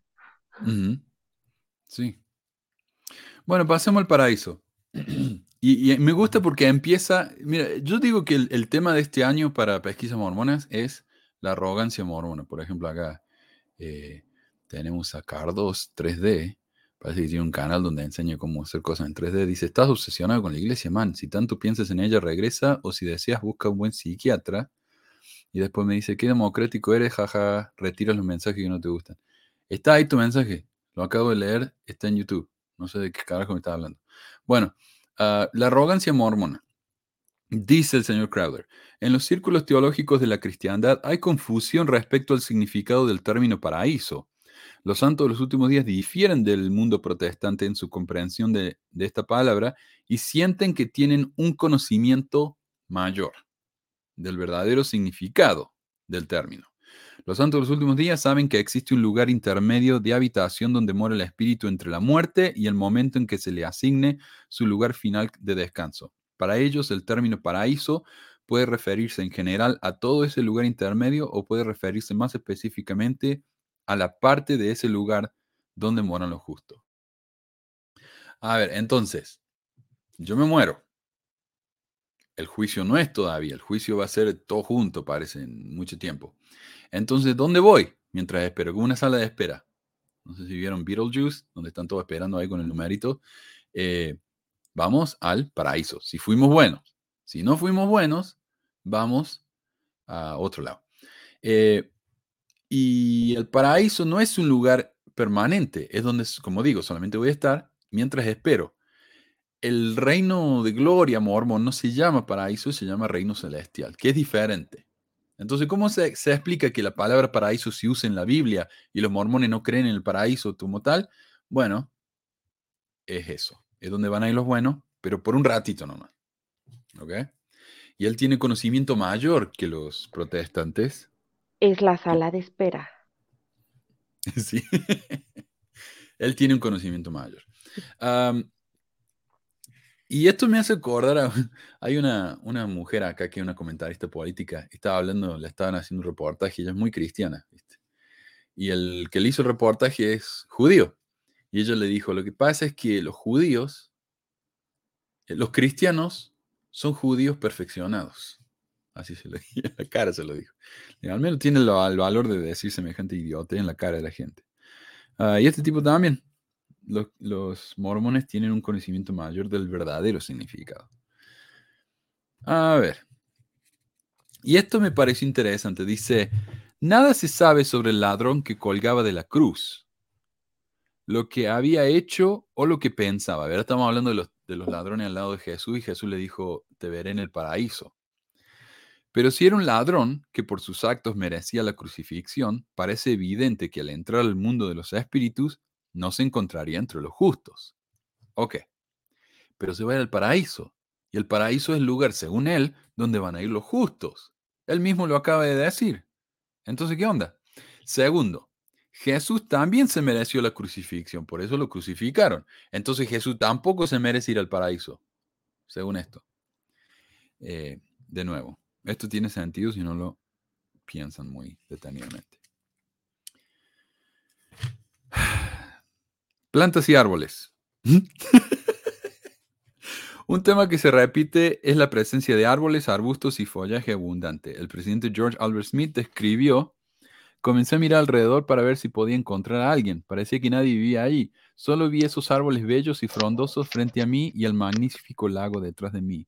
Comencé a explorar y pronto encontré un sendero a través del bosque, el cual parecía haber sido usado muy poco, ya que estaba casi oculto por el pasto. Entonces, en el mundo espiritual hay pasto espiritual que crece y hay que cortarlo, ¿no? Eh, con una podadora espiritual, me imagino yo. El presidente Jedediah Grant comentó sobre la belleza de las flores que vio en el paraíso. Parecería que en el paraíso también no hay cambio de estaciones. Eh, y esta es una nota aparte, ¿no? Pero acá en la nota del pie, me encanta leer las notas del pie de estos libros. Dice, eh, de acuerdo con su relato, Meryl Neville murió y luego mandó a llamar a su hermana al mundo espiritual. Claro, dijo, hermanita, vení, morite por un rato, te tengo que hablar. Donde le dio cierto número de mensajes para que le llevara a su familia. Su hermana May regresó a la vida. Entonces resucitó a la chica, eh, entregó los mensajes, vivió 10 días más y volvió a morir. La recagaron la. Pobrecita. Ok, un regalo. Diez días más. Qué feo. Uh, perdón. Edificios. Hey David, ¿vos, vos me- mencionaste los edificios o fue, fue Meli? Meli, Están pues. haciendo la casa. Ah, sí, yo el- el- lo que mencionaba la, esta persona en el funeral de su mamá, de que ya estaba arreglando la casa. Sí, la señora tenía un día muerta, pero ya le estaba arreglando la casa. Ay, ay, ay. Am, acá dice. Ya no sé ni quién es. Hiversi Kimball dice: Mi guía me mostró toda esa mitad de la casa que estaba sin finalizar y luego me llevó a la otra mitad que estaba completa. Su riqueza, grandiosidad y belleza desafían toda descripción. La casa, que era muy espaciosa, tenía muchos apartamentos, los cuales diferían de tamaño y en finura de artesanía, de acuerdo con los méritos terrenales de aquellos que habrían de ocupar. Así que literalmente dice acá, según Eversy Kimball, que fue consejero de la primera presidencia, eh, cuando uno se muere y va al mundo de los espíritus, los espíritus no solamente necesitan vivir en una casa, van a recibir una casa más linda y lujosa según eh, su dignidad en la tierra. Ahí está. Sí, Ah, cuando yo estaba en los, en los, en los jóvenes adultos, a ver, fuimos una vez a hacer una obra de, una obra de servicio y la presidenta de los jóvenes adultos, muy entusiasmada, dijo, con todo el esfuerzo que hicimos hoy, ya nos construimos nuestro bañito en la, en la mansión espiritual. O sea, se cree, se cree mucho eso en la iglesia, que ah, estamos acá en la tierra construyendo nuestra mansión celestial, literalmente. ¿Vos le enseñas esto en, en tus clases, Jaime? Eso no fue Jaime. Bueno. Ah, Pe- Pero yo, yo quería comentar que esto demuestra mucho del, del, esta creencia protestante, ¿no? De la idea industriosa, o sea, el, el protestantismo, que fue previo a los mormones, tiene esta idea de que el trabajo es como una bendición y de que el trabajo te va a hacer ganarte el cielo, a diferencia de a veces el catolicismo donde el trabajo es una maldición, ¿no? Dios maldijo a Adán para trabajar este, y sudar por el resto de sus días, y eh, aquí se ve como una bendición, una oportunidad de ganártelo, y eh, más adelante ves que dice gente industriosa, o sea, y trabajadora, así se ve como una, eh, una cualidad esto de, de ser como hormiguitas, ¿no? Sí, sí, sí. ¿Y, y quién dice eso? Eso yo había puesto una nota, pero lo iba a saltear porque se me está acabando el tiempo. Jedediah Grant, Grant dijo que el, el paraíso va a ser lleno de gente industriosa. Lo cual me parece curioso, ¿por qué? Porque Jedediah Grant, en mi opinión, yo que tengo una persona que soy eh, borderline, casi TOC, yo puedo ver eso en Jedediah Grant. El tipo estaba obsesionado. A ver, dejemos que no estamos mareando acá. Estaba obsesionado con eh, el orden. Dice, va a ser todo en orden. El paraíso va a estar completamente organizado. Estaba, eh, era muy fanático él de que la gente cumpliera los mandamientos al 100%. Él, él fue uno de los eh, arquitectos de lo que se llama la reforma mormona, en la que todos tenían que volverse a bautizar. Era muy reglero el tipo. Y cuando él se murió y fue al paraíso, ¿qué vio? Lo que él creía que tenía que ser. Orden, obediencia completa, ese tipo de cosas. Y es curioso porque es como que, como decía Jaime, cada uno se muere, se va al reino, eh, al paraíso y ve lo que necesita o lo que cree o lo que quiere. Y eso me parece muy revelador también. Manuel, Mm. disculpa, preguntaste algo, pero se me inactivó el Sí, te, te fuiste por un ratito. Te estaba preguntando si alguna vez había enseñado eso vos en la, en la, en instituto. ¿De qué estamos Sí, hablando? De pues, las casas. Bueno, ah, recuerdo todas las lecciones de instituto que di por 12 años y sí, porque la doctrina se basa en la creencia que el mismo hábitat que tenemos o sociabilidad que tenemos en esta tierra nos acompañará en aquel mundo eterno. Entonces, la doctrina de lo que vivimos aquí, allá se va a exaltar, se va a hacer todavía más poderoso, más grande. Sí, es parte de las enseñanzas de las que yo participé, de las que yo adoctriné, por decirlo. No, no es que me sienta ni orgulloso ni feliz, pero pues es algo que fue parte de mi vida y de lo que yo participé con muchos. Yo No, fui un sí. maestro muy, muy popular enseñando de esa forma, ¿verdad? Sí, no, yo te preguntaba nomás porque si lo enseñaste en el instituto es probablemente porque está en los manuales del instituto. Y si está en los Sí, manuales del así- instituto es enseñanza oficial de la iglesia. Sí, sí, así. Bueno, en todo caso, también de lo que, de los recursos, porque tú sabrás que en español, pues, sí hay algunos libros de la iglesia, pero no tantos como lo hay en inglés. Entonces, cualquier recurso era un, era una necesidad de, un hambre de adquirirlo, de digerirlo para poder mostrarlo y, y nutrir más la enseñanza a veces escueta que no estaba del todo tan desarrollada en los Ah, propios claro. manuales de instituto, ¿verdad? Sí, los manuales son muy básicos. A menos que uno realmente sepa lo que está hablando, no, no te ayuda. Si termina el manual, la- la- si lees el manual, la clase va a durar eh, 15 minutos y se acabó. Sí, ya entiendo. A ver. modas. Esto me mato. Hay modas en el mundo espiritual. El Ah, presidente sí, Herbert sí. Q. Hell dijo, los millones que vi previamente estaban vestidos, por supuesto, pero sus ropas eran variadas. Los soldados, por ejemplo, vestían de uniforme. Los espíritus tienen ropa, ¿ok? y hay soldados, lo que también me llamó la atención. ¿Para qué necesitan soldados en el mundo espiritual? Pero hay. Ah, los justos que viven en esa parte del mundo espiritual escogen vestir de blanco. Dice, de hecho, antes de que los recién llegados al paraíso hayan pasado el velo, se les preparan ropas apropiadas. Al respecto, el Elder Hell presenció esta preparación. Cuando me acercaba al lugar por donde había entrado, me llamó la atención un pequeño grupo de mujeres preparando lo que parecía ser indumentarias de vestir. Viendo la expresión inquisitiva de mi rostro, una de las mujeres dijo, nos estamos preparando para recibir al hermano Philip Worthington. Eh, parece, que, parece ser que hay excepciones en cuanto a la regla de que el paraíso todos visten de blanco. Parece que a algunos se les permite usar moda diferente para que puedan ser reconocidos por los que recién llegan a la morada espiritual. Dice Hell, cuando vamos al mundo espiritual lo hacemos desnudos, tal como vinimos al mundo, y si obtenemos alguna ropa es gracias a otras personas del mismo modo que cuando nacimos en esta tierra. ¿Ah? ¿A que no la sabían esa? ¿eh? no solamente eso, para, antes de que te doy la... No solamente eso, ¿quién hace la ropa para los que están llegando al mundo espiritual? Las mujeres. Las mujeres. Obviamente.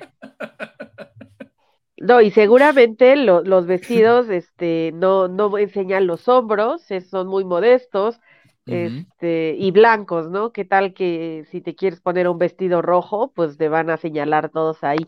No es apropiado, hermanita. no muestre los hombros espirituales. sí, no, no. Y capaz que le pasa lo que a Amelia allá en el mundo espiritual y le dice que ya no puede ir porque anda alborotando a los hermanos. Ah, sí, sí, te, te, andan mandando a otro grado de gloria por incitador, incitadora. Sos una Jezebel. Ah, no lo Pero es impresionante las preocupaciones que tienen. O sea, para mí eso demuestra de verdad, o sea, eh, pudiendo imaginar la eternidad en, en, tu cabeza, o sea, si, si nos vamos a poner creativos, pensar que a lo mejor podrías ir a otros mundos, no sé, o sea, qué sé yo, de verdad lo, todo se concentra en, obviamente, se visten igual y hay mujeres haciendo ropa y te van a recibir y así como si fuera exactamente igual que aquí, o sea, es como congelar el tiempo. No solamente eso, ¿cómo se crean las personas? Teniendo sexo. O sea, bueno, Manuel, perdón, a lo mejor los egipcios sabían de esas condiciones y por eso en sus procedimientos mortuarios o fúnebres, pues llevaban al muerto con su perro, con sus criados, con sus ropas, porque como no son mormones, pues allá tenían que llegar ya con todo su ajuar, porque no les iban a hacer a ellos nada, ningún favor para vestirlos. Seguramente. Bueno, pero ¿estás de acuerdo, Manu, que, o sea, de, ahorita, por ejemplo, de lo que decía, de que del sexo así, de conservar la, la sexualidad, por lo menos es una parte divertida de la, de la experiencia humana. O sea, ¿la ropa qué? Exacto. Pero. mira qué buena pregunta. ¿Qué pasa con los abortos? Por eso no hay que abortar. Eh, eh, yo había, a mí me habían dicho que era un poco así como de, eh, así como, como mencionaste, David, de, de los niños que, que mueren antes de los ocho años y solo necesitan un cuerpo, yo había escuchado la misma expresión con respecto a los, a los abortos y a los pues bebés que sí, o sea, los que sí son deseados y que no, no llegan, había escuchado eso mismo, pero no sé. Sí, no, es, interesante. Yo había escuchado, a mí me habían enseñado que los espíritus de los bebés que fueron abortados, que fue, o sea, que estaban asignados para nacer, nacer en esa familia, pero fueron abortados, se asignaban a otra familia después. Hmm. Ok. Ah. bueno, la iglesia no habla de eso, así que cada uno puede sacar sus propias eh, conclusiones, pero sí, no, no hay nada oficial sobre eso. Fíjate que Qué buena pregunta. recuerdo ahorita que hay una, hay una contraposición entre Bruce R. McConkie y Joseph Hilden Smith, porque mientras uno enseña que el espíritu no entra al cuerpo, sino hasta el momento de nacer, el otro enseña que el espíritu entra al cuerpo previo al nacimiento, como en el, en el caso de Jesús, cuando fue a visitar a María, va a visitar a su prima y entonces se mueve el bebé, no había nacido, pero el espíritu ya estaba dentro del cuerpo. Pero mientras, por otro lado, uh, dice que no, que cuando el cuerpo nace es el momento que entra el espíritu. Así que habría que hacer un análisis exactamente cómo queda la doctrina, si el aborto funciona a razón de que el espíritu ya entró o todavía no ha entrado porque no ha nacido. Eh, y es por eso que tenemos libros como este, en los que la gente puede escribir cosas como esta, que no está basado en nada, porque no hay posiciones oficiales. No haría falta este tipo de libros si los líderes dijeran, no, funciona así. Y si no sabemos cómo funciona, no hay drama, le vamos a preguntar a Dios, porque total lo vemos todos los jueves en el templo. Pero no, no hay nada de eso. Es realmente frustrante. Ah, y no lo anoté, ¿sabes que no encuentro acá la cita? Pero hay una parte donde dice que en el mundo espiritual hay comida. Ah, Ah, sí, Ah, yo, sí, yo sí, recuerdo sí. que algo menciona el libro. Ay, perdón, ¿qué pasó? Es que Jesús comía, así que ¿por qué no iba a haber que comía en el mundo del espíritu? Ah, Ah, Ah, sí, pero cierto, partió el pan y así después de resucitado, ¿no? En, en- en el libro de Mormón, Sí, comió pan y vino. pero estaba Bueno, resucitado jugo de ahí, uva. ahí me equivoqué yo. encontré. Página, no sé, página 95. Dice, Cora Ann Beale Peterson, biógrafa de William Beale, perdón. Harriet Beale también aprendió de su madre que los seres espirituales tienen que realizar tareas más triviales. Ella le había dicho, tengo que ir un rato a la cocina, quiero que te quedes sentada en esta silla hasta que yo regrese. Harriet le preguntó si tenía que trabajar en la cocina, a lo que su madre contestó, por supuesto, yo cumplo con mis turnos como todos los demás. La limitada evidencia disponible parece indicar que sí comen y que los seres resucitados también comen. Entonces, no solamente comen, sino que las mujeres tienen que ir a la cocina a cocinar. Obviamente.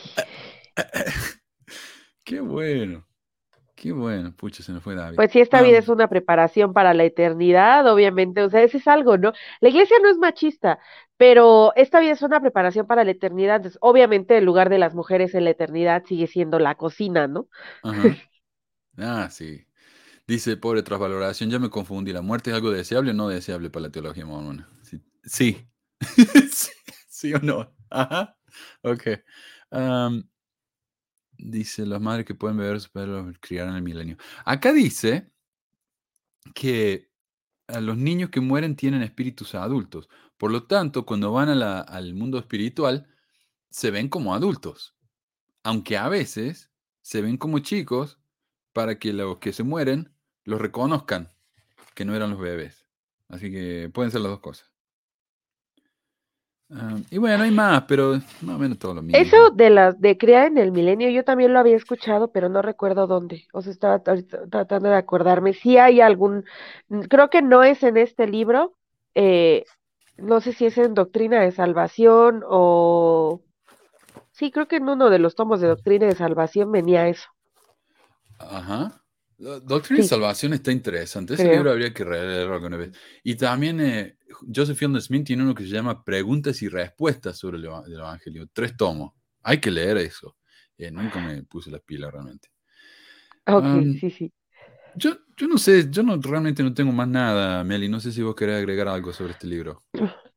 Antes que- Este, no, de, de esto ya nada, pues creo que me, me parece interesante, ¿no? Repetía, como para conocer un poco la, las ideas de las personas tanto tiempo atrás y pues ver que no han cambiado tanto, creo, pero pues sí, o sea, la iglesia no da respuestas claras de nada, ¿no? Esto es mero folclore.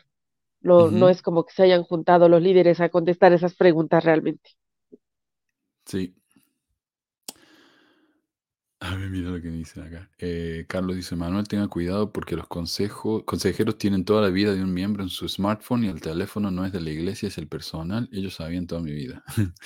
Eh, lo que tienen ellos es acceso al- a los registros de la iglesia. Eh, y a eso se puede acceder en cualquier computadora o teléfono que tenga acceso al internet, me imagino yo. Bernardo dice, hay otros libros que hablan sobre lo mismo, tales como ¿qué hay del otro lado o más allá de la puerta de la muerte? Sí, tiene que haber. Alguien me estaba preguntando si este libro se podía bajar de internet. Acá Alfonso dice, ¿La vida sempiterna estará en internet? Por último, escaneado. Ah, sí, sí, sí está, por todas partes. La Biblioteca Sud tiene muchos libros en español que pueden encontrar ahí. Eh, es un buen recurso. bibliotecasud.blogspot.com. Nancy dice, si decían, sí, decían escribir su diario y así lo hacía, pero no sabían, escribía todo lo malo y bueno que sucedía en mis 30 años de miembro en la iglesia. Y sí, había que escribir de todo. Yo la verdad que empecé como 10 diarios, nunca pasé de las tres páginas. Y esto hubiera tenido bueno, eh, bueno tenerlo acá, Jaime, para que responda esto. Hola Manuel, una consulta. Los profesores del sistema educativo de la iglesia son pagos. Acá en Estados Unidos sí. Mi obispo, mi obispo, de hecho, el que ahora es presidente de esta acá, eh, él era presidente, de, eh, maestro de seminario instituto, y él, ese, él como se gana Creo la que en vida. algunos, ajá, en algunos casos, porque mi papá también fue maestro y también le, le pagaban. Ok. Este, él fue maestro en el Benemérito de seminario y Ah, claro. aparte, antes de eso, en Oaxaca. En Oaxaca, según yo, ahí tengo duda, ¿eh? La verdad, porque según yo, sí también le pagaban, porque él empezó, de hecho, con el, el sistema educativo de la iglesia ahí en Oaxaca, este, en los noventas. Este, pero no estoy tan segura desde si ahí le pagaban, pero sí a algunos sí les pagan, creo que a los directores, porque también cuando yo ya iba a instituto, el que era el director del, de ahí del instituto Coacalco, le decían, le pagaban y le pagaban a dos secretarios que estaban ahí y nada más. Ya los maestros que iban así como del día a día, a ellos ya no les pagaban. Entonces Mm. es como en algunos cargos. Sí, yo fui maestro de seminario por un año y yo enseñaba los domingos a los chicos que no querían ir al seminario diario y ni a mí ni a la otra maestra le pagaban. Pero el director del 6 sí recibió un sueldo. Ajá. Jorge dice, lo que está viendo el mormonismo es que los animales también van al cielo, aunque jaja, ahí lo de los tres niveles del cielo, complicado saber dónde se quedan las mascotas. Sí, si te separan, qué feo. No. Y si tuviste muchas mascotas, Ah, este me gusta. Oye, Manu, un día pueden hablar de las tácticas de venta de los misioneros o cómo aparentaban amabilidad para acercarse a las personas. Este es un excelente tema. Ah, no tengo con qué anotar acá, pero sí, es algo que tenemos que hablar. Eh, Vos fuiste a la misión, ¿no, Meli? Sí, sí, ¿Y, qué 2009, usaba? ¿Qué libro 2011. usaban ustedes para predicar? Predicar mi evangelio Ok. fue el que tocó en CCM y en, o sea, durante la misión después de predicar mi evangelio. Nosotros usamos la- las seis charlas y era todo venta eso. Era el manual ese. Y de hecho nuestro presidente de misión dijo ah, que uno si quería podía usar esas técnicas para vender cualquier cosa. Decía, un, un- un asistente nos dijo una vez que él había ido a una heladería y le habían dado helado gratis porque él había usado el modelo de compromiso. Eh, a mí no, no me gustó eso, me pareció medio como robar, ¿no? Mm, Pues sí, pero pues sí, si quieres un día, o sea, el, el de predicar mi evangelio igual trae las charlas, pero las trae diferentes y trae como más tips administrativos, creo. O no Hmm. sé si quieres, podemos comparar. Tarea, oh, eso sería bueno, sí. Porque la- las seis charlas que usamos nosotros del modelo de compromiso era un manual que era para el misionero, y eso sí era todo técnica de venta.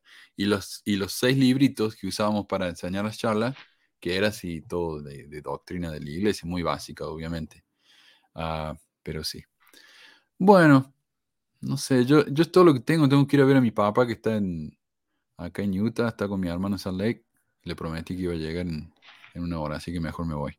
Eh, gracias a todos por su comentario. Acá se nos despidió David antes de irse, no lo había notado. Dijo, oh, ahí está. A ver. David, qué bueno, quería, quería decirte adiós. Me, me dio lástima cuando vi tu, tu nota que te había ido. Sí, me fui, no me fui porque quise, se me cortó internet. Oh, bueno, parece que a Jaime también, porque se nos fue. No, Eh, Jaime se despidió, ¿eh? Ah, se despide. Oh, ok. Jaime, prometo total en la próxima reunión. Bueno, sí, nos mareó un poco con la, con la caminata. Sí. Eh, sí, bueno. Bueno, muchísimas gracias, David. Qué lindo tenerte por acá. No, gracias a vos por darme la oportunidad de estar aquí contigo. Y gracias, Meli, como siempre, y también por la sugerencia del tema. Eh, como siempre, excelente conversación. Gracias, Meli. No, sí, gracias por la invitación y pues saludos a todos. Y gracias a todos por los comentarios. La semana que viene les prometo vamos a hablar de Brad Wilcox a, a pedido de la multitud, eh, Vox Popular. Así que ahí nos vemos. Gracias a todos entonces y me voy. Adiós. Chao. Bye.